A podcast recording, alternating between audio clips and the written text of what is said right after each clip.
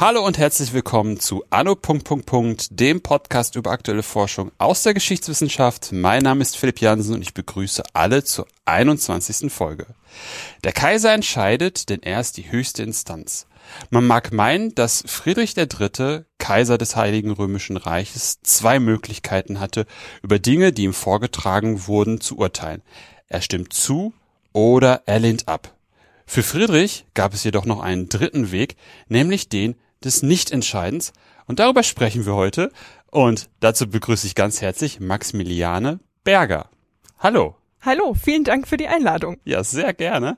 Frau Berger, können, mögen Sie sich zum Anfang noch kurz vorstellen? Das äh, könnte ich versuchen. Ähm, ich habe Geschichte, Latein und Management studiert in München Lon und London ähm, und bin jetzt wissenschaftliche Mitarbeiterin am Sonderforschungsbereich 1150 Kulturen des Entscheidens in Münster. Ähm, Sie haben ja das Entscheiden schon angesprochen, darum geht's dem ganzen Forschungsverbund und darum geht's auch in meinem Projekt. Okay, wie sind Sie denn zu dem Projekt gekommen, über das wir heute sprechen? Ich habe mich beworben auf die Projektstelle. Das ähm, war spontan einfach aufregend. Also mein jetziger Doktorvater hat äh, ist da auf einen sehr schönen ähm, Projekttitel gekommen. Unser Projekt heißt offiziell Dilatorisches Handeln als Herrschaftstechnik im Hoch- und Spätmittelalter. Mhm. Und wenn man das liest, Entscheidungsverzögerung, also Verschieben als Herrschaftstechnik, das klingt ja erstmal kontraintuitiv und damit sofort interessant. Ja, ja, auf jeden Fall. Also ich habe mich, ich hab mich daran auch gestoßen, das ist aha, interessant. Ähm, wenn wir uns jetzt näher, also ich, ich hatte eigentlich jetzt vorgeschlagen, dass wir erst noch mal kurz über Friedrich sprechen, mhm. weil der vielleicht nicht allen so bekannt ist. Ja. Sie haben das Wort. Der ist tatsächlich einer der immer noch auch für die Forschung unbekannten Kaiser. Also ähm, Friedrich III. Spätmittelalter, ich habe so den Spätmittelalter-Teil dieses Herrschaftstechnikprojekts, ja. ähm, ist auch im Mittelalter der unbekanntere Friedrich. Also man kennt ja mehrere Friedriche, Friedrich I. Barbarossa, der auf Kreuzzug ja. ersoffen ist, ähm, Friedrich II., der immer irgendwie so in Italien da umeinander war und nie da. Ähm, und wer ist eigentlich Friedrich III.? Mhm. Ähm, wir sind bei Friedrich III. Habsburger im 15. Jahrhundert ähm, der ist 1440 im Alter von zarten 25 Jahren ähm, zum König des Heiligen Römischen Reiches gewählt worden. Mhm. Zehn Jahre später, also zwölf Jahre später zum Kaiser gekrönt ja. und ähm, stand dann an der Spitze dieses Reiches bis zu seinem Tod 1493. Das ist also eine gewaltig lange Regierungszeit. Mhm. Ähm, was verbindet man eigentlich mit ihm? Also seine Regierung fallen Daten wie die Erfindung des Buchdrucks um 1450 oder dann am anderen Ende die Entdeckung Amerikas. Mhm. 1492, da war er noch Kaiser, mhm. als Amerika entdeckt wurde. Ähm, was hat er so gemacht? Lange Zeit war die Annahme wenig. Mittlerweile verbindet man relativ größere, also wegweisende auch administrative Projekte mit ihm, Organisation der Kanzlei, mhm. Landfrieden, Steuerpolitik, also alles, was man so als Fundamente des neuzeitlichen, frühneuzeitlichen Reiches nach dem Reichstag von Worms kennenlernt, hat er eigentlich schon grundgelegt. Genauso wie ähm, die dynastische Politik der Habsburger. Er hat seinen Sohn mit Burgund verheiratet, äh, von wo aus dann ja dieses große Habsburger Reich des 16. Jahrhunderts entstanden ist. Ähm, ich habe schon gesagt, er hat einen relativ ähm, schlechten Ruf gehabt. Also was heißt, ich finde da kann man drüber reden, schlechter Ruf. Er hatte einen schlechten Ruf, weil er als Nichtstuer galt. Mhm. Galt so als Erzschlafmütze des Heiligen Römischen Reiches deutscher Nation. Und wie ist es dazu gekommen? Das ist ein Quellenproblem. Ah. Also wenn man sich ähm, frühes 16. Jahrhundert so Meinungen über den ja gerade verstorbenen Kaiser mhm. anschaut, dann galt er als Friedenskaiser. Obwohl es schon auch gekracht hat während seiner Regierungszeit, obwohl ähm, die Türken im Prinzip auf dem Balkan schon vor der Tür standen, galt er im Prinzip als Friedenskaiser. Das klingt als Stabilität. Mhm. Ähm, das 19. Jahrhundert fand ihn dann gar nicht schick. Ähm, hat nichts gemacht. Das kommt also ich habe gesagt, es ist ein Quellenproblem. Das kommt daher, dass man Kaisergeschichte sehr, sehr viel anhand von Urkunden macht. Ja. Und für Friedrich III. hat man dann in Wien nachgeschaut. Ähm, ja, Kaiserzentrale, die Kanzlei, ähm, was ist denn so da? Und man ist auf gar nicht so viele Urkunden gestoßen. Ähm, das liegt daran, dass das alles Ausstellerüberlieferung ist. Also wenn die Kanzlei eine Urkunde lässt, dann macht sie da manchmal vielleicht eine Notiz davon mhm. und ähm, hebt sich eine Kopie auf oder so und dann weiß man das. Aber die Mehrzahl der Urkunden, die da nicht registriert wurde, liegt natürlich bei den Empfängern. Richtig, ja. Und das heißt im Prinzip, man muss ähm, sicherlich im heutigen deutschen Sprachraum, definitiv auch in Polen, den Niederlanden, Belgien, Frankreich, ähm, eigentlich in ganz Europa die Archive, auch die kleinen Archive durchkämmen nach diesen Urkunden. Um dann vielleicht ein oder zwei jeweils zu finden und genau. daraus dann herauszufinden, wie viel hat er nun getan oder eben genau. nicht. Genau. Ah, und seit ja. den, seit den 60er Jahren, seit einer großen Ausstellung in Wiener Neustadt, wo er sich sehr viel aufgehalten hat, ähm, erwachte das Interesse und im Rahmen der Register Imperi, das ist ein Großprojekt, so ganz alt, ähm, zur Sammlung und Zusammenfassung der Kaiserurkunden. Ähm, seither bearbeitet man da auch Friedrich III., hat immer mehr gefunden. Ähm, hoch, man ist noch nicht ganz fertig, immer noch nicht. Hochrechnungen sagen, ähm, Mensch, ja, geschätzte 40.000 Urkunden. Über 30.000 sind schon in der Datenbank verzeichnet. Masse an Urkunden. Masse mhm. an, könnte man annehmen, kaiserlichen Entscheidungen. Mensch, der war doch ein aktiver Herrscher. Tada, Reputation gerettet. Ja, wie, wie ist das dann, also wie, gibt's da Vergleichszahlen zu den beiden Friedrichen davor, dass man ungefähr eine Idee hat, wie viel das denn dann überhaupt ist? Ähm, es gäbe sie, die habe ich tatsächlich nicht im Kopf. Das ist aber auch, das sind einfach nochmal 200 Jahre Unterschied. Da ist die Überlieferung ah. im 15. Jahrhundert grundsätzlich einfach schon so viel massiger, ja.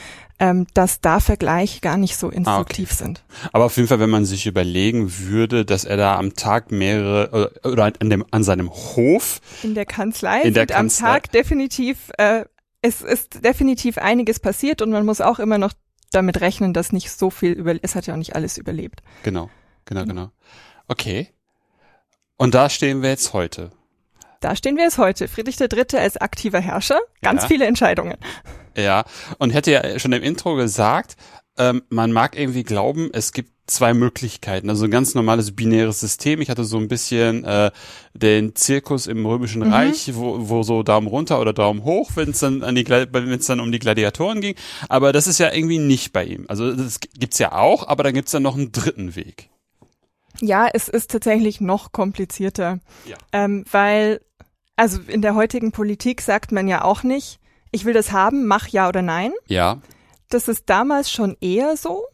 Heute erwartet man ja eher offene Entscheidungen. Mhm. Also Diskurs. entscheide doch über. Mhm. So. Ähm, es ist auch am Hof Friedrichs III. eine Frage, in welche Angelegenheiten der Kaiser eigentlich persönlich involviert war. Man weiß von manchen Leuten, dass sie einfach in der Kanzlei eine Urkunde erworben haben. Da steht dann, also wie üblich, im Namen des Herrschers drauf. Mhm. Aber das ist noch nicht gesagt, dass er damit je befasst war. Ja. Da muss man irgendwie anders rankommen, wenn man das persönliche Herrscherhandeln des Kaisers beobachten will, muss man da irgendwie anders rangehen. Ähm, und dann ist tatsächlich die Frage, ob entscheiden so eigentlich der selbstverständliche Modus ist, um da Politik zu betreiben. Und da kommt dann der SFB rein, der auch nochmal ganz anders fragt, was sollen wir eigentlich unter entscheiden verstehen? Ja, vor allem wenn Sie wenn Sie sagen, dass Entscheidung oder dass dass das am Anfang mal die Idee war, man man man schaut sich Entscheidungen des Kaisers auf Grundlage der Urkunden an und Sie jetzt sagen, er hat nicht über hat nicht über alles selbst entschieden. Das ist halt eine große Kanzlei, wie man sich heutzutage ja auch Ministerien vorstellt, wo es dann ja auch im Sinne des Ministers Entscheidungen auf niedriger Ebene gibt, mit der er jetzt nicht unbedingt was zu tun hatte. Das und die Urkunden sehen auch nicht unbedingt aus wie eine Entscheidung, sondern die Urkunden sagen, wir machen das. Ja, genau. Ist das eine Entscheidung? Hm. Hm, fraglich. Ja, ja. Also, wir würden heute sagen, ja. Ja. Also wir, wir sind heute, wir lieben, als Gesellschaft, wir lieben Entscheidungen. Wir entscheiden ständig. ähm, auch die herkömmlichen Entscheidungswissenschaften sagen so mehrere hundert Entscheidungen am Tag, wir entscheiden einfach alles. Mhm. Ähm, und der SFB ist eigentlich angetreten mit dem Ziel, das bisschen aufzuweichen, da nochmal anders drauf zu schauen und zu fragen, ähm, kriegen wir Entscheiden so konzipiert, dass wir es auch analysieren können. Weil wenn alles entscheiden, ist es auch schon wieder wurscht. Also die, ähm, her, wir nennen das immer herkömmliche Entscheidungswissenschaften, um zu betonen, dass wir was ganz anderes machen, tun wir auch. Mhm. Ähm, die sagen ja, entscheiden ist ein mentaler Vorgang. Mhm. Das hat den Nachteil, wenn Sie als Historiker rangehen, das können Sie also per se nicht mehr sehen. Das können stimmt. Sie auch zeitgenössisch nicht sehen, wenn man es genau nimmt. Ja. Ähm, und wir wollen sagen, entscheiden als sozialen Vorgang, als soziales Handeln. Mhm. Ähm, ein Beispiel, was wir da ganz gerne machen, ist das Zähneputzen. Also herkömmliche Entscheidungswissenschaften sagen, sie entscheiden sich jeden Morgen Zähne zu putzen. Wir würden sagen, naja, eigentlich ist für uns Zähneputzen morgens alternativlos. Wir machen das einfach. Das ja. ist eine Routinehandlung. Mhm. Wir stellen uns, es sei denn, wir sind Teenager in der Trotzphase oder so, nicht explizit hin und sagen, muss ich jetzt Zähne putzen? Putze ich vielleicht nicht Zähne? Was sind die Vorteile und Nachteile des Zähneputzens und treffe dann da basierend eine Entscheidung, was bringt mir mehr, Mundgeruch oder nicht, ähm, sondern wir machen das einfach. Mhm. Für uns wäre das keine Entscheidung, weil man das nirgendwo sehen kann, dass da Alternativen gibt und dass dann dazwischen gewählt wird. Ja. Und so ähm, kriegen wir auch historisch entscheiden in den Griff. So können wir zum Beispiel an so eine Urkunde rangehen und sagen, naja, da ist nirgendwo die Rede davon, dass es auch hätte anders laufen können.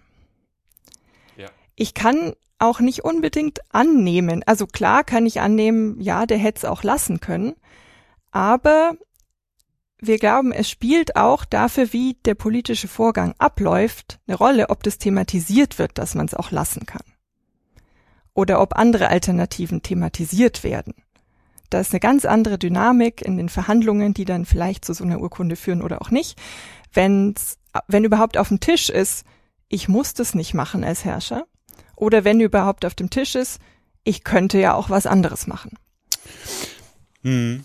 Also sozusagen, wir, wir schauen auf die Urkunde als ein Produkt genau. von was auch immer und Sie versuchen jetzt so ein bisschen zu reverse engineeren, oder herauszufinden, was gab es für Alternativen, was gab es überhaupt, also auf welcher Grundlage wurde entschieden, mit welchen möglichen Varianten, also wo, wie haben die das gemacht? Genau, wie haben die das wann, gemacht? Wann haben sie über Alternativen gesprochen? Haben mhm. sie überhaupt Alternativen aufgeworfen? Genau. Gab es Bewertungskriterien? Ja.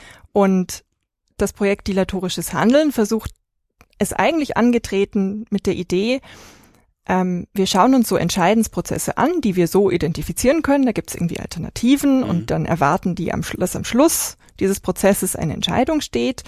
Und dann gibt es da Verzögerungsmechanismen. Mhm. Also Techniken, um zu sagen, hm, jetzt vielleicht noch nicht oder mhm. müssen wir das denn entscheiden? Das will ich eigentlich nicht entscheiden. Ähm, das ist aber gar nicht so einfach. Um genau zu sagen, das geht fast nicht. Das geht sehr, sehr, sehr selten nur. Denn wenn man diese Entscheidungssituation sucht unter expliziter Alternativität, ja. das finden sie praktisch nicht. Nicht, wenn Sie in Quellen reingucken, die Ihnen Vorgänge schildern. Also die Urkunde selber kann Ihnen ja darüber überhaupt nichts sagen. Ähm, in, in den meisten Fällen finden Sie da gar nichts drin. Das heißt, wir gehen auf andere Quellengattungen. Wir schauen in historiografische Beschreibungen. Mhm. Wir schauen, ich schaue vor allem in Gesandtenberichte. Das heißt, es sind Leute, die ähm, für Auftraggeber am Kaiserhof was bewerkstelligen sollten und die dann nach Hause schreiben, um zu berichten, was haben sie so gemacht, äh, was ist da passiert, mit wem haben sie gesprochen, worum ging's. Und in all diesen Quellen ist die erste, der erste wirklich frappierende Fund dieses Projekts, dass Entscheiden eigentlich nicht sichtbar ist. Mhm. Das ist sehr, sehr selten, dass man mal sieht, hey, ich will eine Entscheidung von dir haben. Ja.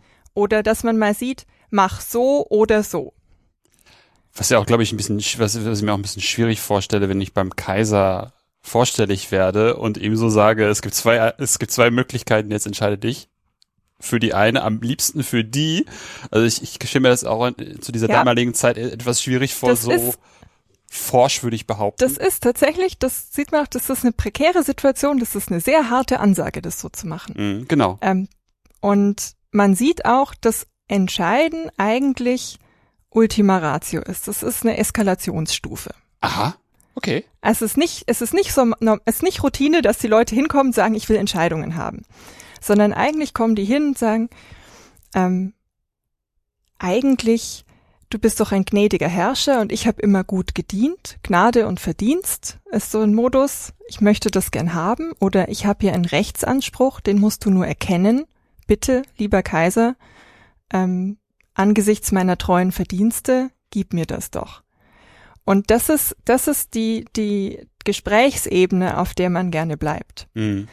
Umgekehrt kann der Kaiser sagen, ja, äh, da muss ich jetzt nochmal drüber nachdenken. Vielleicht, vielleicht, ja, vielleicht kann alles passieren. Dann ist in dem Moment schon Unruhe im Kasten. Sagen, oh, hm, muss ich vielleicht noch was anbieten, damit der Kaiser tatsächlich das macht, was ich jetzt möchte? Was kann ich ihm denn anbieten? ähm, man merkt auch, dass es, das ist ein sehr fein gesteuerter, sehr impliziter Vorgang. Der Kaiser macht da gar nicht viel. Und es spielt sich sehr viel in den Vorstellungen, in den Hoffnungen und Befürchtungen des Gegenübers ab. Ähm, es gibt manche Situationen, wenn dann wirklich eine Entscheidung gefordert ist, das ist sehr konfliktträchtig. Mhm. Also das ist auch ein Konflikt, konfliktträchtiger Modus. Man lässt es nicht ohne weiteres dazu kommen, ähm, in der Historiografie, wo Szenen dramatisiert, verdichtet dargestellt sind, gibt es manchmal so Situationen. Mh, mm, zum Beispiel, Friedrich III. hatte ein Mündel, ähm, das ist sein, sein Neffe, ähm, der sollte dann König von Ungarn und Böhmen werden. Er war aber noch ein Kind, deshalb war er unter Vormundschaft von Friedrich III. Und die Stände der Länder, die er dann erben sollte, wollten den haben. Die wollten den Knaben bei sich erziehen und Friedrich III. wollte das nicht, er wollte ihn nach wie vor als Vormund bei sich haben. Mhm. Und äh, das, das führte zu dann auch zunehmend eskalierenden Konflikten. Ähm, aber die Historiografie schildert eine Szene, da kommen die Stände dieser Länder, Repräsentant, Repräsentanten kommen ja. zu Friedrich III. und sagen, gib uns den raus oder es gibt Krieg. Okay, das und ist sehr eskalatorisch. Wir wissen natürlich nicht, ob das so passiert ist, aber das ist eine, es ist eine sehr gute Szene, um Entscheiden in der Politik damals zu verorten, ja. weil das eine wirklich harte Ansage ist an den Kaiser. Ähm, und auch die Nähe zum Krieg. Also wenn man sich anschaut, das Wort entscheiden, wofür das verwendet wird, dann ist das ein juristischer Begriff. Das ist eine harte Entscheidung, die sagt, du hast kein Recht, du hast schon Recht.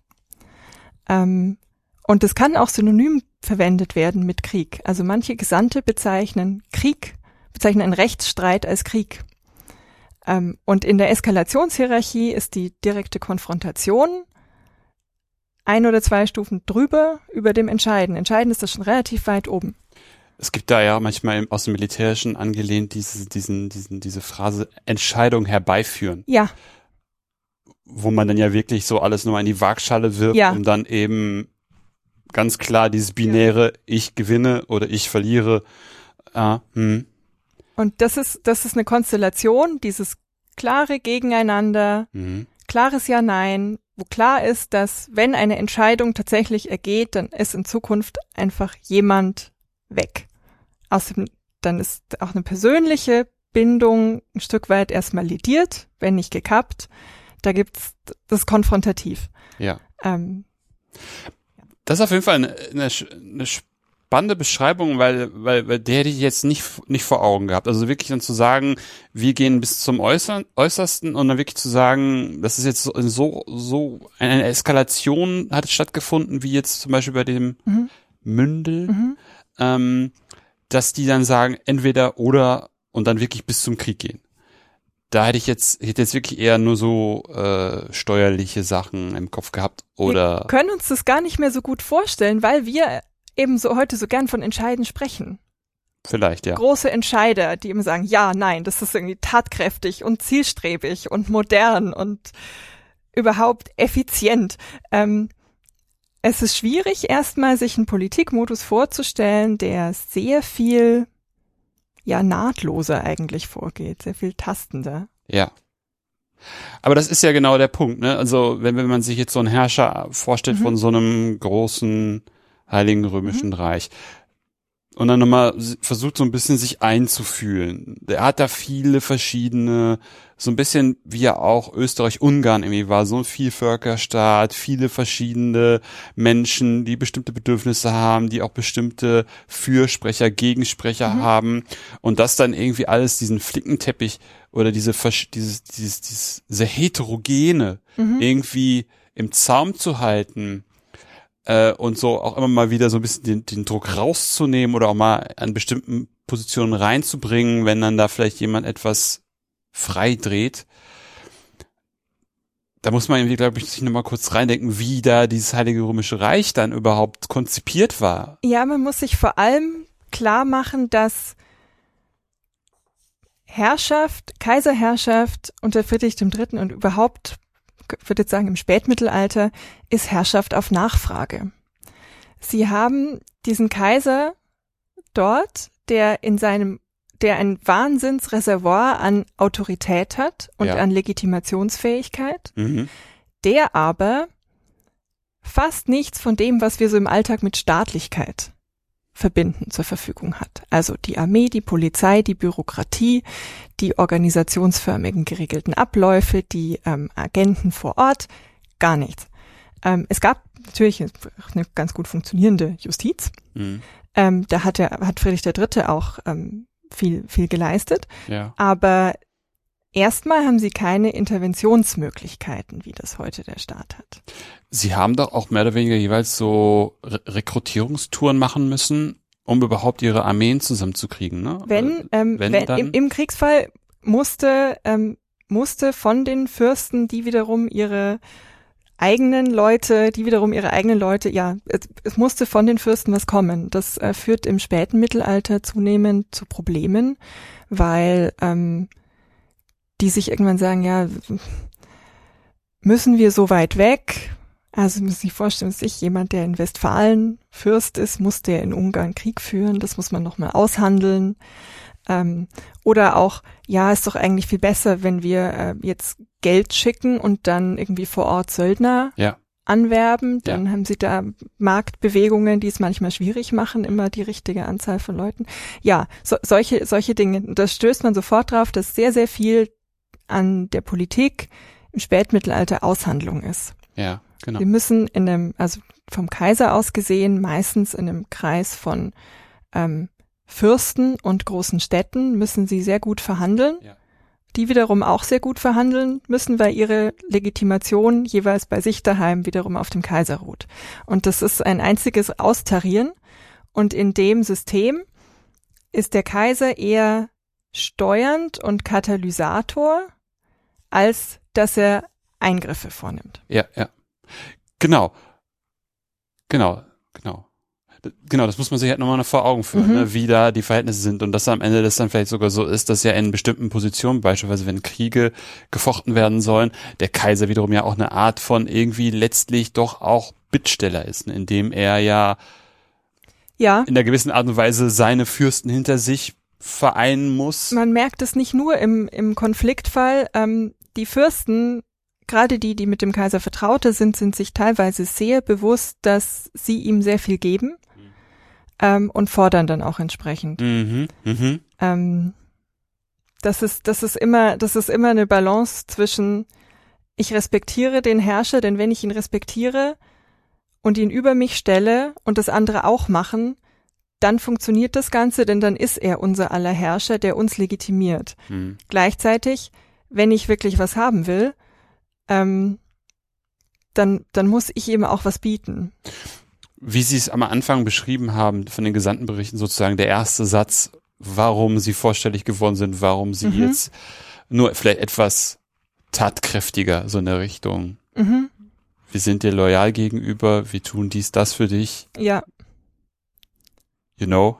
ja, jetzt tu auch dies und Genau. jenes für uns. Genau, genau. Und dann, da ähm, sieht man gerade, diese Gesandtenberichte sind hervorragende Fenster zu dem, was Mhm. ähm, am Hof passiert, mhm. weil sie auch für die Auftraggeber, die in der Zeit in der Regel nicht mehr selber an den äh, Ja. Kaiserhof reisen oder nur sehr selten selber an den Kaiserhof reisen, natürlich auch eine Handlungsgrundlage bieten mussten. und eine repräsentative Erzählung von dem passieren mussten, wie so die Lage Hm. am Kaiserhof ist. Das heißt, wir sehen das, wir verstehen es natürlich nicht so, wie der Auftraggeber es verstanden hat, weil für uns das im Prinzip ja eine fremde Welt ist. Ähm, aber wir sehen dieselbe Grundlage, die der Auftraggeber hatte, Hm. wenn es überliefert ist. Ja. Das ist sehr spannend, weil man dann sehen kann, ähm, wie tritt der Gesandte auf, ähm, was für Möglichkeiten berechnet er mit ein, was für ein Wesen ist eigentlich dieser Herrscher, dem er sich gegenüber sieht. Und manche Gesandten sind dann forsch und sagen, ja, der Kaiser wird schon tun, was man möchte.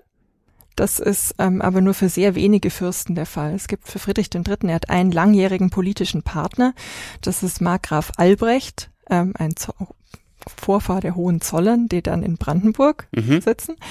Ähm, der hat sehr viel auch militärisch für den Kaiser getan, kennen sich schon sehr lange, sind ähnlich, sind ähnlich Altersgenossen. Ähm, dessen Gesandten sind dann häufig auch mal dabei, dass sie sagen, ja, der, der Kaiser ist alles, ist willfährig, macht irgendwie, was wir wollen. Hm. Und ab und zu muss dann Markgraf Albrecht wiederum schreiben, "Hm, schaut, schaut, dass ihr nicht zu stolze Worte gebraucht. Das ist, ja, das ist eine gute Situation für uns. Wir haben, wenn Sie so wollen, auch Druckmittel, Ja. weil wir so viel leisten. Hm. Aber Obacht. Ähm, Ja. Da ist immer ein bisschen Prekarität drin, weil man nicht so genau weiß, ob er nicht vielleicht doch mal Nein sagt und was er dann macht. Ja.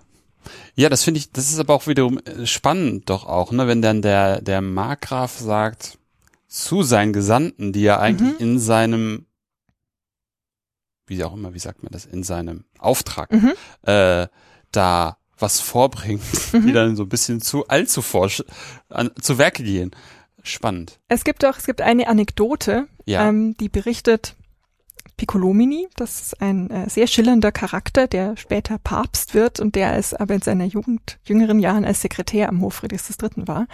Ähm, der berichtet, dass der Erzbischof von Trier einmal sehr, sehr viel gefordert hat für seine Kirche. Er hat also der wollte so Urkunden haben, so Privilegien. Gib mir das, gib mir das, gib mir das. Mhm.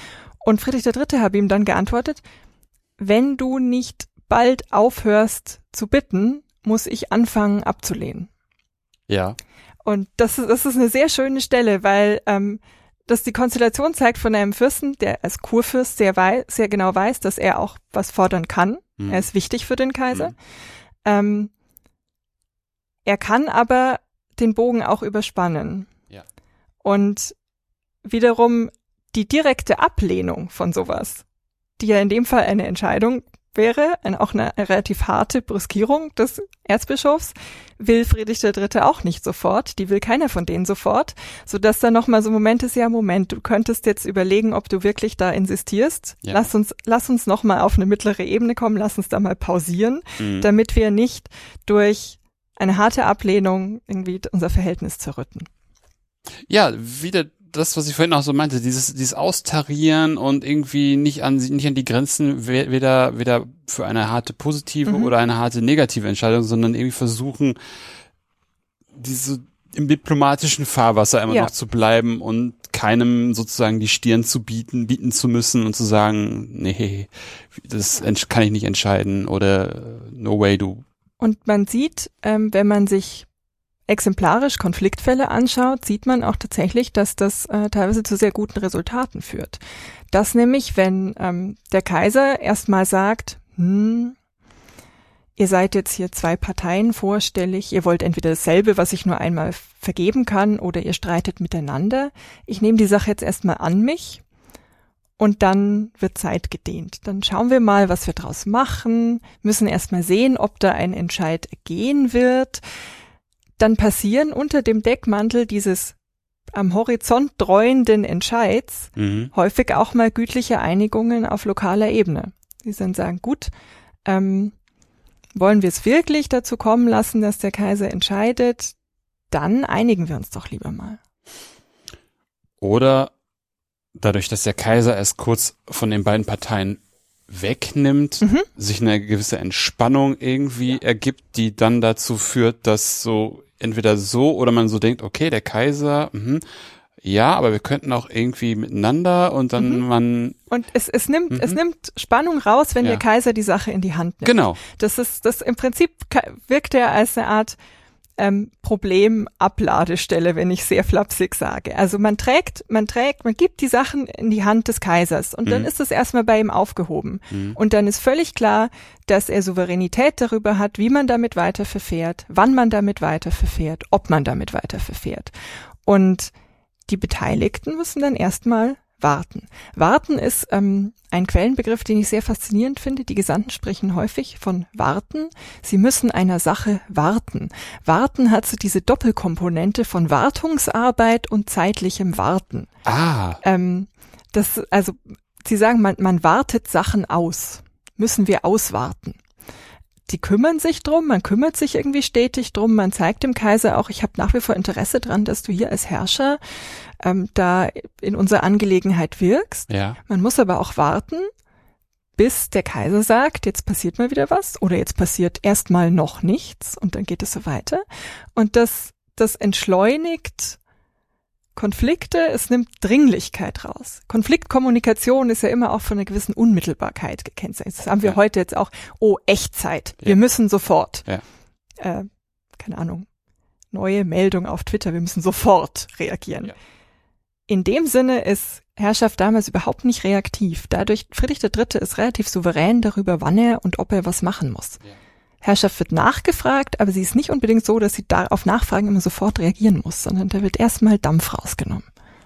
ja, da muss man ja auch wieder so ein bisschen an zum Beispiel Wartung von dem eigenen Auto Ja, denken. genau. Was ja auch nicht heißt, man werkelt die ganze Zeit rum, sondern man hat Intervalle. Mhm.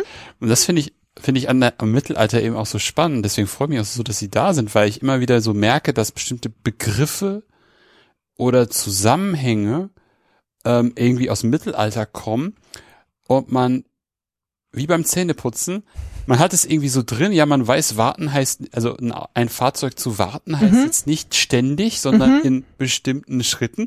Aber sozusagen, wenn Sie jetzt so sagen, ja, er muss dessen warten, dann sitzt man dann so da und denkt, fragt sich kurz, okay, was soll das heißen? Aber wenn man dann sozusagen diese, diese Eselsbrücke Mhm. Autowartung sich Mhm. erholt, dann versteht man auf einmal, was man meint. Und das ist ja eigentlich dasselbe. Es, es ist In in, ja, es ist, es ist in vielen Fällen ähnlich. Das äh, finde ich auch immer spannend, ähm, auch an meinen Quellen. Man versteht sie jetzt nicht sofort. Ähm, Ja. Aber gerade dadurch muss man sich einfach viel deutlicher nochmal Gedanken machen über die eigenen Annahmen. Also ich bin auch, wir sind erst mit der Annahme reingegangen, klar wollen die Entscheidungen haben. Wenn man das aber dann, wenn man das nicht sofort versteht, was da passiert und dann sieht, ja, wo sind denn die Entscheidungen eigentlich? Ähm, dann muss ich wiederum für heute in Frage stellen, warum wollen wir so viele Entscheidungen? Was macht das eigentlich mit uns? Ähm, und da bietet gerade das Mittelalter, das so eine fremde Welt, das irgendwie sehr viele Ansatzpunkte nochmal grundsätzlich hinterfragen kann, was so auch abstraktere Mhm. Themen heute Ja. eigentlich für einen Hintergrund haben können oder wie man sie auch einfach sich mal ganz anders vorstellen kann. Genau. Genau, dass, dass dann irgendwie eine, eine höhere Instanz da, wie es der Kaiser macht, Dinge zu sich nimmt und Mhm. äh, im besten Fall dadurch der Druck rausgenommen wird, so ein bisschen psychologisch eher und dann die Leute sich eben an einen Tisch setzen und es dann nicht unbedingt den hohen Mann braucht, den Entscheider braucht, der Mhm. dann entsandt wird, um eine Entscheidung herbeizuführen. Ja. Entschleunigung. Spannend.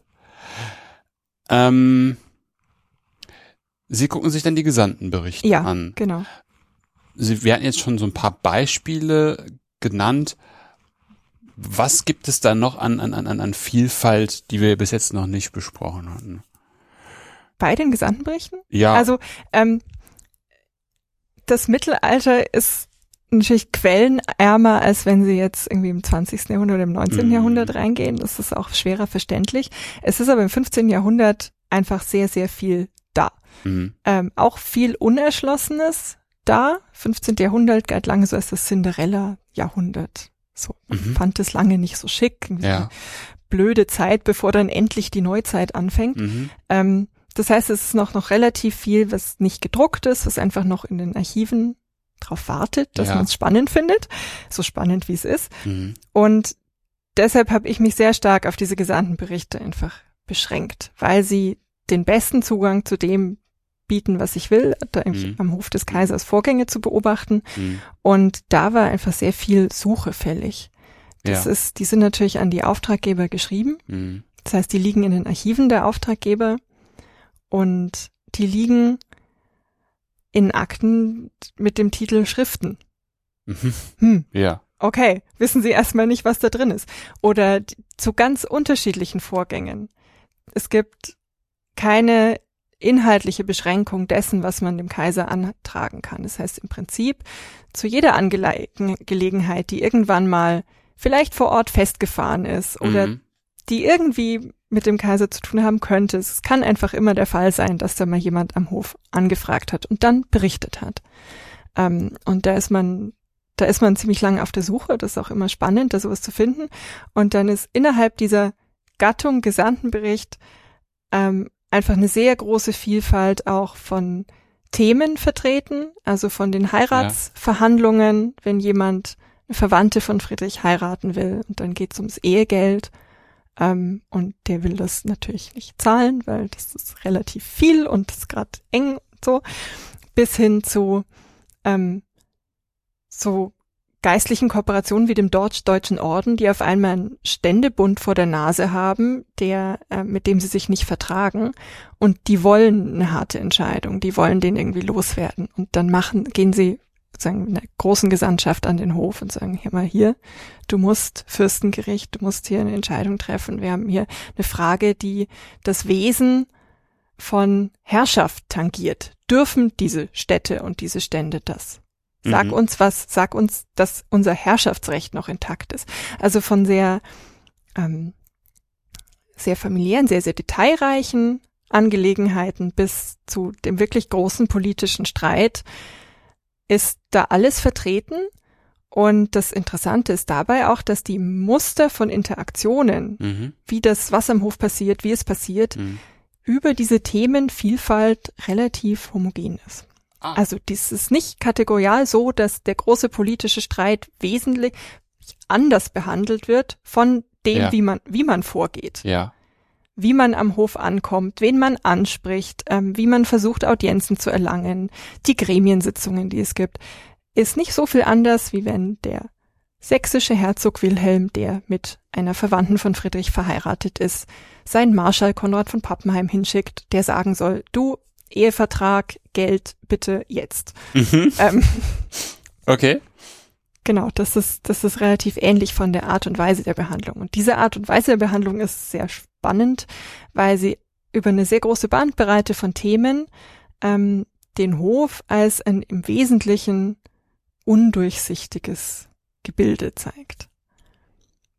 Echt? Ich hätte jetzt eher von der, hätte jetzt eher an eine, an eine gewisse Transparenz gedacht, weil eben jedes, egal was an, vorgetragen wird, der- das Prozedere Ja. dasselbe wäre. Ähm, aber wenn, wenn Sie eine große Bandbreite von Gesandtenberichten Mhm. lesen, dann sehen Sie, dass das Prozedere dasselbe Dasselbe ist. ist. Es gibt aber kein geregeltes Prozedere. ah. So, also das ist, man hat es dem Hof Friedrichs immer vorgeworfen, Mensch, noch keine Hofordnung, keine klaren Zuständigkeiten, was ist das für ein Verein? Ähm, ist nicht, wenn Sie einen Pass beantragen oder so, da wissen Sie genau, da muss ich zu Amt A, dann muss ich zahlen, dann, muss, dann Mhm. passiert das und das. Mhm. Das findet nicht statt. Sondern der Hof ist eine Reihe von Interaktionen mit Leuten, die da in dem Umfeld sind, idealerweise mit dem Kaiser selber und man muss sich da so seinen eigenen Weg durchfinden. Man muss irgendwie Leute finden, von denen man glaubt, die haben Einfluss. Dann muss man vertrauen, worauf die, was die sagen. Dann muss man vertrauen, dass die einem Audienz besorgen. Dann muss man schauen in der Audienz, wie läuft so, was müssen wir jetzt machen? Müssen wir bei der Kanzlei was vorlegen? Gibt es vielleicht eine Delegation an ein Gremium? Wer ist in dem Gremium drin? Können wir irgendwem vielleicht noch mal ein Stechzeug, also eine Turnierausrüstung beschaffen, damit das Ganze vielleicht etwas besser läuft? Mhm. Ähm, ja, das, das, das sollte ich vielleicht, wenn ich das schon angesprochen habe, dazu sagen. Korruption in der Form nicht. Das heißt Ehrungen, völlig üblich. Und es gibt tatsächlich kein, also man hat sehr viele Belege für diese Ehrungen, aber es gibt kaum Belege, dass die tatsächlich was bewirken. Ah. Also die lassen sich ihr entgegenkommen. Christine Reinle, eine Forscherin, äh, die über Friedrich III. gearbeitet hat und über einen seiner Räte hat es sehr schön gesagt, die lassen sich ihr entgegenkommen bezahlen, aber nicht abkaufen. Ja. So, also man muss investieren, Ja. man muss aber nicht nur materiell investieren, man muss vor allem warten, also vor allem Zeit investieren, Aufmerksamkeit investieren, persönliches soziales Kapital investieren, zu sagen, wir sind hier, wir wollen Herrschaft von dir, wir werden uns an das halten, was du sagst. Ja. Das ist, das ist das wirklich Wichtige, was man da leisten muss. Ist das auch einer der Gründe, dass man schon einen Gesandten schickt, aber eben nicht sich selber, weil man eben nicht weiß, wie lange man warten muss? Das ist einer der Gründe. Mhm. Ähm, ein anderer Grund ist, dass ähm, viele Fürsten einfach mit ihrer Landesherrschaft sehr beschäftigt Genau, sind ja. und sich dann fragen, na ja, ähm, lohnt sich das darun, also Hm, auch hm. in puncto Prestige Mhm. und auch die Frage, ähm, wenn ich als Fürst, der ich ja auch Ansehen und Ehre habe, da auflaufe, was sind die Chancen, dass ich dann abgelehnt werde? Das ist für mich schlecht. Ähm, wie, wie, wie wahrscheinlich ist es, dass es Erfolg hat, wenn sich zwei so hochrangige Persönlichkeiten begegnen? Ja. Es gibt ein, ein Beispiel dafür. Ähm, besagter Albrecht Achilles ähm, hat einen Bruder, der möchte gern mit Pommern belehnt werden. Er meint, er hat Pommern eigentlich schon lehnsrechtlich, aber er möchte von Friedrich III. es einfach nochmal haben. Ja. Und dann, die Gesandten sind schon am Hof und verhandeln und die Frage ist, kommt der Fürst persönlich und bittet darum? Und die Gesandten dachten erst, naja, wenn der Fürst persönlich kommt, dann kann Friedrich III. eigentlich nicht Nein sagen. Mhm. Also das wäre eine Brüskierung von einer sehr hochrangigen Persönlichkeit im Reich, das kann er sich eigentlich nicht leisten. Mhm. Ähm, und dann der Fürst ziert sich so ein bisschen, sagt, na ja, jetzt rechnet nicht damit, dass ich da gleich angaloppiert komme und mich da persönlich in die Waagschale werfe, weil das ist schon, also da muss schon was passieren, damit ich das jetzt mache. Der nächste Brief der Gesandten sagt dann, ähm, ja, ist vielleicht auch gar nicht so gut, wenn du kommst, weil der Kaiserhof hat durchblicken lassen, der fühlt sich dann genötigt. Wenn Oh. du persönlich hier bist und bittest, Mhm. Dann weiß auch der Kaiser, dass er das nicht schlecht, dass es sehr schlecht ablehnen kann. Und wenn das in der Diskussion ist, dann schaut es so aus, als wolltest du ihn jetzt zwingen. Und das nutzt unseren Verhandlungen hier überhaupt nicht. Das heißt, solche hochrangigen Begegnungen, die auch hochsymbolisch sind, Mhm. die wollen wirklich, die wollen bedacht sein, ob man das macht. Und können im Zweifelsfall kontraproduktiv sein. Können im Zweifelsfall kontraproduktiv sein. Mhm. Zusätzlich natürlich, wenn ich den Gesandten schicke und der was macht, dann hat man immer jemanden, auf den man das erstmal schieben kann oder wo ich noch, mich nochmal von Ergebnissen distanzieren kann bei Bedarf. Das ist natürlich auch ein Vorteil, wenn man dann nicht selber da ist. Mhm. Aber das hatte ich ja am Anfang vielleicht dann falsch verstanden, weil ich, weil, weil sie, weil sie davon sprachen, dass, dass das Prozedere immer ähnlich ist, aber dass das sozusagen Ja, nur, nur eine Ex-Post-Betrachtung genau, von das ihnen ist- ist. Es, ich ich meine, ich gehe davon aus natürlich, wenn es in Berichten so ist, dann wird es auch Zeitgenossen es ist immer ähnlich gewesen sein. Das heißt aber, dass es ähnliche Muster dessen gibt, wie es abläuft. Das heißt nicht, dass im Vorhinein klar ist, wie es abläuft. Genau, genau, genau. Das, Ja. das, das, das fehlte mir nämlich dann noch für den Moment. Und das ist dann irgendwie auch so witzig, weil, weil ne, ich werde. Das war nämlich noch eine Frage, die ich vorhin hatte, Mhm. ähm, weil ich mich gefragt habe, inwieweit es auch zum Beispiel den Versuch gab, Entscheidungen zu wiederholen. Heißt, wenn Fürstenturm A vorstellig geworden Mhm. ist und die und die Entscheidung zu dem und dem Thema haben wollte und dann Fürstentum B, am besten Fall noch der Nachbar von A, dann auch nochmal daherkommt und davon gehört hat, ähm, ob es da zum Beispiel, ob ihnen da auch Fälle untergekommen sind, wo der Kaiser dann einfach gesagt hat, so, nö, ich habe das zwar da entschieden, in der und der Art, mit dem und dem Prozedere und der und der Mhm. Wartungszeit, aber jetzt in eurem Fall entscheide ich anders. Und zwar nicht so, wie ihr es gerne hättet. Ähm, es gibt Fälle, wo Konkurrenten gleichzeitig am Hof vorstellig werden. Mhm. Zum Beispiel zu diesem Markgrafen Albrecht, den ich gerade angesprochen habe, der da nicht gekommen ist. Pommern, ja. Ja. Mhm. Ähm, dessen Rivalen, andere pommersche Herzöge, Mhm. Pommern ist ein bisschen kompliziert, Mhm. ähm, haben auch Gesandten am Kaiserhof. Also da hat man zwei Parteien und man sieht, dass es, ähm, wenn man weiß, dass eine Sache anhängig ist am Kaiserhof, die einen betrifft, dann muss man schauen, dass man sich auch ins Spiel bringt. ja. ähm, dann muss man, also könnt jetzt wieder sagen, man muss versuchen, für den Kaiser Alternativität darzustellen. Sagen, ja, der ist jetzt da und will das, aber das ist nicht alternativlos. Ich will das nämlich auch und ich habe auch Recht drauf. Ähm, und ich habe auch gute Gründe, warum ich das will.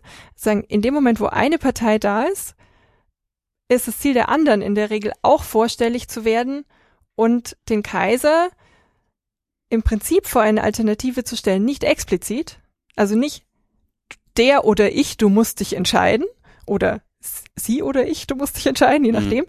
ähm, sondern wir sind auch hier. Ja. Ähm, das ist schon das Ziel, ob Friedrich III. das dann so annimmt.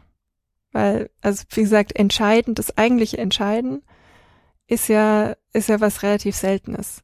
All die, all die Prozesse, über die wir jetzt gesprochen haben, können ja auch ablaufen, ohne dass jemals explizit wird. Mhm. Da gibt's noch wen anderen. Ja, weil im besten Fall eben dadurch, dass sich die zweite Partei oder vielleicht sogar die mhm. dritte Partei ins Spiel bringt, vielleicht auch miteinander ins Gespräch kommt. Mhm und dann man wieder das Ding hat, es liegt zwar anhängig beim Kaiser, aber es lässt auf sich warten mhm. und die Wartezeit füllt man dann, indem man miteinander darüber spricht, was für eine gütliche Einigung man findet. Man spricht vielleicht im Kaiserhof miteinander, man spricht vielleicht daheim miteinander, man kann am Kaiserhof auch mit den Konkurrenten, also mit den konkurrierenden Gesandten gern was trinken gehen. Das ist auch überliefert. Mhm. Ähm, manchmal dauert es dann so lange, dass ein Gesandter auch während der Mission stirbt. Mhm. Das ist dann, da hat man auch so ein Zeugnis, äh, berichten die nach Hause, ja, wir brauchen uns eigentlich keine großen Gedanken zu machen, dass dieser andere Gesandte, der uns so viel Ärger bereitet hat, weiterhin Ärger bereiten wird, denn sein Diener kam gerade und hat uns gebeten, dass wir ihn helfen, zu Grabe zu tragen. Das haben die dann gemacht. Also das äh, kommt auch vor. Okay.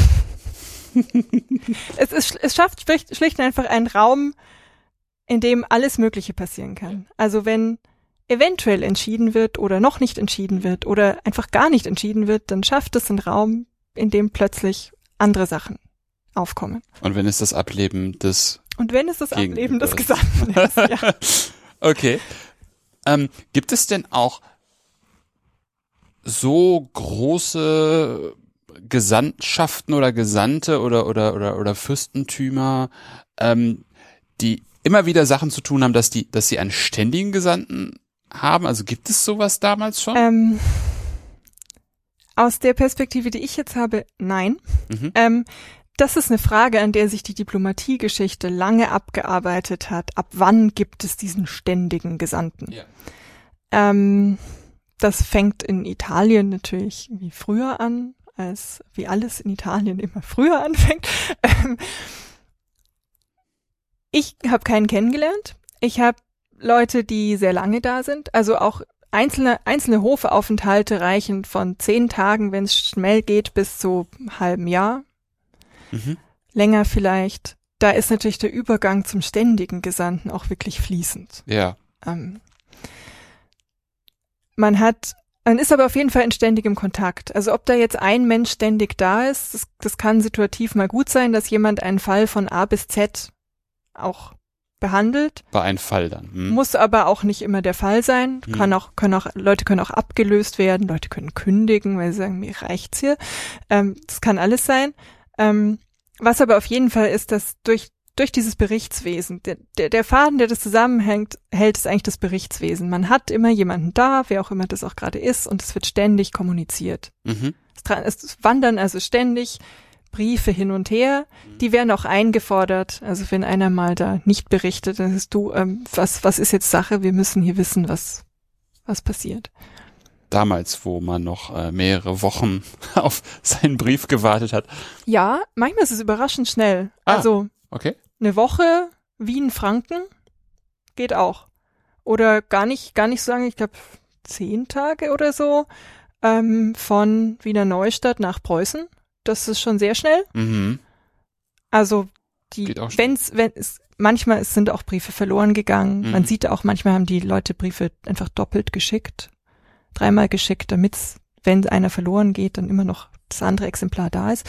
Aber natürlich ist es lang, wesentlich langsamer als heute aber es ist doch relativ flott. Weil das war nämlich so die Idee, die ich hatte, weswegen ich nach diesem ständigen Gesandten gefragt habe, Mhm. ob es da jemanden gibt, der halt ständig einfach immer wieder neue Anliegen per Post zugeschickt bekommt oder ob das da wirklich immer so ist.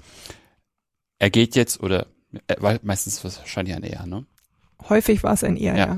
Er wird jetzt entsandt und soll dann die und die Geschichte ähm, oder die und den Sachverhalt oder das, das und das Problem klären und dann geht er wieder zurück und dann kommt vielleicht ein Also- nächster. Manche Fürsten haben ähm, gute Freunde und Bekannte und Gönner am Hof.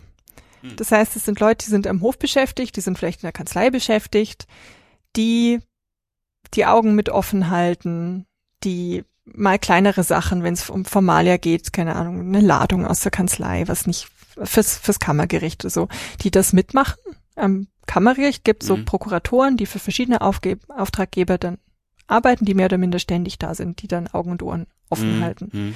Ähm, in dem einen Pommern-Fall gibt es einen, der ist äh, an, an, der ist am kaiserlichen Gericht tätig selber und kriegt dann mit, oh, die Markgrafen wollen Pommern. Hm.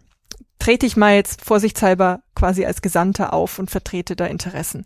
Solch, solche Strukturen gibt's, das sind aber nicht speziell vom Auftraggeber geschickte und bezahlte ständige Gesandte. Bezahlt werden die Leute schon auch, aber es sind Leute, die am Hof per Mhm. se erstmal am Hof zu Mhm. tun haben. Und die meisten der Fälle, die, ähm, die ich mir angeschaut habe, die Konfliktfälle sind, ähm, die auch relativ kompakt anzugucken sind, Mhm. führen dann dazu, dass Sondergesandte geschickt werden, speziell für diese Angelegenheit. Mhm, mhm, okay, okay. Mhm. Und es passiert dann auch mal, dass dann mehrere Gesandte von ein und demselben Herrscher vor Ort sind, Mhm. einfach weil da mehrere Punkte oder Fälle anhängig sind? Ähm, es passiert, also die der Gesandte ist in der Regel auch nicht alleine, sondern da kommt ein ganzes Team. Mhm. Ähm, insofern sind da immer mehrere Leute. Mhm. Ähm, man schickt, wenn man jetzt zwei Anliegen hat, nicht unbedingt zwei Gesandtschaften gleichzeitig. Okay, das sondern das ist, ja, das ist dann Sammelbecken. Und wenn man dabei ist, also einmal schicken die ähm, Sachsenherzöge ihren ehemaligen Rat, der inzwischen Bischof von Meißen ist, was ja auch eine relativ rausgehobene ähm, Position ist, der dass er, wie lange er am Kaiserhof ist, sieht man daran, dass es einfach so ein Cluster von Privilegien gibt für Meißen, für die Sachsenherzöge, für umliegende Interessierte, die alle in einem relativ kurzen Zeitraum von drei Wochen ausgestellt wurden, Okay. da, wo man schon sagen kann, okay, der hatte eine Liste. Ja. Der hatte eine Liste, kam runter, hat das alles abgearbeitet, erfolgreich und dann hat er die Urkunden mit draufgebracht. Mhm. ähm, wir haben jetzt über ganz viele Länder gesprochen oder damalige Länder. Ähm, wo finden Sie denn Ihre Quellen? Äh, ich habe eine geografische Stich Stichprobe genommen, weil die gesandten Berichte Empfängerüberlieferung natürlich Genau. überall sind. Richtig. Ähm, und die sind auch, viele sind in anderen Quellensammlungen schon ediert, aber viele von den Berichten berichten auch nicht so viel. Das heißt, die wurden auch gern mal zusammengefasst unter nichts Neues in keiner Angelegenheit. Mhm. Äh, in der Edition finden Sie dann, lieber Fürst, Punkt, Punkt, Punkt, es passiert nichts weiter. Also der Editor schreibt dann in eckigen Klammern, ähm, keine besonderen Vorkommnisse oder sowas und Mhm. dann Ende des Briefs singt, ja gut, aber äh, der muss ja was gemacht haben. Und Da will ich ja eigentlich hin. Von daher, es gibt verstreut edierte Berichte, ähm, da muss man aber einfach ins Archiv gehen und ich war im Archiv für, im Prinzip für die Wettinerlande, also für Sachsen, Sachsen-Anhalt, Mhm. Thüringen Mhm. ähm, und für den Deutschen Orden. Das ist ähm, also Preußen, Westpommern. Mhm. Die, äh, das Archiv ist, war das ehemalige Staatsarchiv Königsberg. Das liegt heute in Berlin. Ah. Mhm. Das sind so die Haupt, Hauptanlaufstellen, wo ich war. Mhm. Und das ist auch, es hat mir sehr viel Spaß gemacht, gerade ähm, so ein bisschen mehr in den Norden zu gehen, weil Friedrich III. ja lange als langweiliger Kaiser, der immer da irgendwo zwischen Wien, Wiener Neustadt und Graz umhergependelt ist, quasi nie im Reich war vor 1470. Und ähm, dann hat man in erster Linie angeschaut, so die, die süddeutschen Städte, weil die Mhm. schreiben auch sehr farbige Gesandtenberichte, die Mhm. regen sich furchtbar auf über den Kaiserhof, ähm, die investieren viel in Ehrungen. Ähm, hat man erstmal da geschaut und ich fand es dann auch spannend, darüber hinauszugehen und zu sagen, lass uns doch mal schauen, wie das mit wirklich weiter entfernten Partnern der Fall ist. Und das ist ja, wie Sie beschrieben haben, echt spannend, wenn da so fluide die äh, Briefe hin und her geschickt werden und mhm. auch schnell, was und man ja gar nicht glaubt, ne? Hätte man vielleicht nicht gedacht, vor allem auch, ähm, dass der Kaiser dann doch so eine Instanz war. Also man könnte ja meinen, was interessiert Pommern der Kaiser? Mhm. Der ist da irgendwo weit weg. Die Wahrscheinlichkeit, dass er nach Pommern kommt, ist quasi Minus, im Minusbereich. Ja. Ähm, aber die warten, wenn man das vor Ort danach vollzieht, zum Beispiel auch was die preußischen Stände machen, die warten wirklich sehr gespannt auf jede Regung, die da berichtet wird. Und die beobachten genau, was der Kaiser sagt, was er nicht sagt, ob er eventuell was sagt und werden dann schon im Vorhinein tätig. Das heißt, dass das Prestige, das Legitimationsreservoir des Kaisers ist tatsächlich sehr, sehr groß. Wenn man sich vorstellt, dass Leute, die mit dem sonst einfach nichts zu tun haben, bei denen vielleicht auch fraglich ist, ob sie überhaupt zu diesem Reich gehören. Das beim Deutschen Orden immer so, wollen wir, wollen wir nicht. Mhm. Ähm, wenn dann aber die Möglichkeit besteht, dass der Kaiser da was macht, dann ist, dann ist Obacht angesagt. Und mhm. man sieht richtig, dass die da sehr genau nach Süden schauen, auch über diese weiten Distanzen. Auch auf einen Kaiser, den sie persönlich nie gesehen haben, nie sehen werden. Mutmaßlich, ja. Wenn mhm. er zwischen Wien, Wiener Neustadt und genau, Graz ja. pendelt. Okay. Ähm, was, was könnten wir noch zu dilatorischem Handeln sagen? Dilatorisches Handeln, ja, das ist äh, jetzt im Gespräch so ein bisschen runtergefallen. Das liegt daran, dass es auch im Laufe dieses Projektes so ein bisschen hinuntergefallen ist. Mhm. Einfach aus dem Grund, wenn man startet, ich suche Entscheidensprozesse und schaue dann, wie sie verzögert werden, mhm. dann ist erstmal viel interessanter für mich gewesen, ich finde überhaupt wenig entscheiden. Ja. Ähm, und dieses Verzögerungstechniken, also mhm. Fristen setzen, Bedenkzeit nehmen, all diese Sachen, die Techniken sind relativ klar. Die dienen aber auch nicht immer nur dazu, jetzt eine Entscheidung zu vermeiden. Mhm. Denn eine Entscheidung ist nicht die Norm im politischen Betrieb, da muss ich mhm. sie auch nicht vermeiden. Ja. Ähm, dilatorische Techniken können für alles Mögliche eingesetzt werden.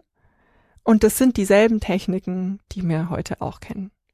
Also, ich muss erstmal noch wen fragen. Genau, ich prüfe das. Ich prüfe das. Ich denke darüber nach. Reden wir nächste Woche weiter. Wir bräuchten noch dieses Dokument, das müssen wir jetzt erst finden. Oder ich muss inzwischen mal, ich habe jetzt Besuch, kann ich nicht. Oder ich muss inzwischen mal ein paar Tage nach Wien. Komm doch mich in Wien besuchen. Kommt ihr in Wien besuchen? Ja, ich muss jetzt nach Wiener Neustadt. Gehen wir doch nach Wiener Neustadt. Also alles, was man sich eigentlich intuitiv so vorstellt, wird da an Registern eingesetzt. Wir können natürlich nicht wissen, ob das jetzt intentionale Dilatorik ist, also ob das im, das explizit dazu geschieht, ja. das aufzuhalten. Und der Clou daran ist, dass man es nicht wissen kann. Die Gesandten konnten es auch nicht wissen. Und solange sie das nicht wissen können, müssen sie mitspielen. Ja. Denn sie wollen ja was vom Kaiser. Wenn der jetzt ewig braucht, ist das kein Grund zu sagen, oh du, ich hau jetzt ab, bis mir reicht's hier. Das geht nicht. Ähm, wie heute auch. Ja. Ich muss ehrlich gestehen, ich finde das total spannend. Das ist auch mal ein, mal ein schönes Beispiel einfach dafür, mit was für einer Prämisse man am Anfang in ein Projekt geht mhm. und wie sich das Projekt dann irgendwie entwickelt. Und ich finde halt auch gerade das, worüber wir jetzt vor allem gesprochen haben, nämlich eben, wie funktioniert das Ganze eben mit dem Nichtentscheiden, beziehungsweise mit diesen Verzögerungstaktiken, ist auch einfach mal ganz spannend. Eben wie Sie sagen, wenn heutzutage gerne mal Entscheidungen gefordert werden, mhm. mal dahinter zu gucken, wie wurden damals Entscheidungen oder halt auch, oder wie wurde Konsens geschaffen, wenn wir es so sagen, oder ein Problem aus der Welt geschaffen, ohne dass der Kaiser involviert war. Wie wurden Probleme vielleicht auch einfach kalt gestellt. Oder ja. so. Ja, ähm, vor allem, wenn man relativ schnell drauf kommt, dass auch wenn wir sehr viel über Entscheiden sprechen, das nach wie vor auch nötig ist. Also wenn wir irgendwo nicht weiterkommen, dann ist die Idee nach wie vor, distanzieren wir uns erstmal davon. Mhm. Wie, wie es in der Quellsprache heißt, ein Problem hinlegen. Ja, ist gut. Legen wir es hin. Genau. Gehen wir einen Schritt weg, legen wir es hin, lassen wir es da liegen, ähm, schauen wir mal weiter. Ja. Genau. Frau Berger, wenn wir jetzt die Hörerschaft von Ihrem Thema total in Feuer und Flamme gebracht haben, was könnten wir Ihnen empfehlen, um noch ein bisschen darüber zu lesen? Ähm, ja, natürlich meine Dissertationsschrift Anno Dunnemal 2189. Ähm, ich habe zwei Literaturempfehlungen ja. dabei, einen Aufsatz und eine Monographie. Der Aufsatz geht um den Hof Friedrichs III. direkt. Ja. Ähm, das ist Karl Friedrich Krieger, die Reise des Speyerer Domvikars Bernhard Russ an den Kaiserhof 1482 zur Praxis kaiserlicher Herrschaftsausübung im Spätmittelalter. Der knappe Titel, wie er bei uns gerne üblich ist, ist ein wahnsinnig spannender Aufsatz, ist nach wie vor auch ein Standard der Forschung. Ähm, dieser Bernhard Russ war ein armer Knabe, der hat wirklich alles am Kaiserhof versucht, inklusive ostentatives Messelesen, damit der Kaiser mal auf ihn aufmerksam wird, ähm, hatte große Schwierigkeiten und er hat das alles schriftlich niedergelegt Mhm. und Krieger ediert diesen Bericht. Ah. Er, er erklärt den, Mhm. er schreibt auch was zur kaiserlichen Entscheidungsfindung. Also er, er sagt, nichts geht ohne die kaiserliche Entscheidung, aber der Kaiser hat in der Praxis nicht entschieden. Und das ist ja genau das Spannungsverhältnis, was ich dann irgendwie versuche aufzulösen. Er sagt, ja, vielleicht, klar wartet irgendwie alles auf den Kaiser, aber entscheiden muss, entscheiden ist nun, ist nicht so der Kristallisationspunkt. Ja. Aber Krieger analysiert den Bericht und er ediert ihn. Das heißt, wer mal wissen will, wie so ein Text ausschaut, Ja. äh, der sei- ist damit sehr gut beraten. Okay. Und die zweite Empfehlung äh, beschäftigt sich mit einem anderen Herrscher. Es ist äh, John Watts, Henry VI and the Politics of Kingship. Ähm, da geht es darum, im weiteren Sinne, wie funktioniert eigentlich Herrschaft im Spätmittelalter? Welche Rolle hat der Wille des Königs? Der Wille, nicht Ja. die Entscheidung. Ja. Ähm, und kann man den eigentlich auch kollektiv ersetzen, wenn er nicht da ist? Weil der gute Heinrich VI. hatte vermutlich einen Nervenzusammenbruch und irgendwie war er dann nicht in der Lage zu reg- regieren. Er war aber ein erwachsener König und die Frage, wie funktioniert Politik in einem Gebäude, wo auf einmal diese Leerstelle da ist? Ja. Ähm, darum geht's in dem Buch. Spannend. Das klingt beides total gut. Das werde ich natürlich auch alles wieder verlinken, wie üblich. Haben Sie auch noch eine Gastempfehlung für mich? Ja, ich würde gerne eine weitere Mittelalterhistorikerin empfehlen, weil das Mittelalter natürlich sehr spannend ist. Ja. Das ist Theresa Jeck, die ist an der Uni Konstanz. Ähm, die habe ich in Münster kennengelernt, weil sie ähm, in der Endphase ihrer Heidelberger Dissertation bei uns zu Gast war. Ähm, die Dissertation ist, glaube ich, momentan in Druckvorbereitung. Das heißt, da gibt's dann wahrscheinlich die punktgenaue Literaturempfehlung. Und Theresa Jeck beschäftigt sich ähm, mit Palermo im Übergang von islamischer zu christlicher Herrschaft und der Oh. Frage, wie funktioniert Herrschaft interkulturell, Ja. mehrsprachig, Ja. auch unter verschiedenen äh, religiösen ähm, Mhm. Bevölkerungsgruppen. Wie managt man so einen Herrschaftsübergang? Ja. Super. Ja, herzlichen Dank für das Gespräch und natürlich auch für die Literatur und die Gastempfehlung. Das klingt alles sehr, sehr spannend. Hat mich sehr gefreut. Dass Ich hat's auch sehr gefreut. Ja, das ist schön. Ähm, ja, und das war's auch für heute bei Anno Punkt Punkt Punkt. Wenn es euch gefallen hat, empfehle den Podcast gerne weiter. Wenn ihr den Podcast auch unterstützen wollt, findet ihr auf der Webseite einen Spendenbutton zu PayPal. Ansonsten hören wir uns bald wieder. In diesem Sinne, auf bald und tschüss.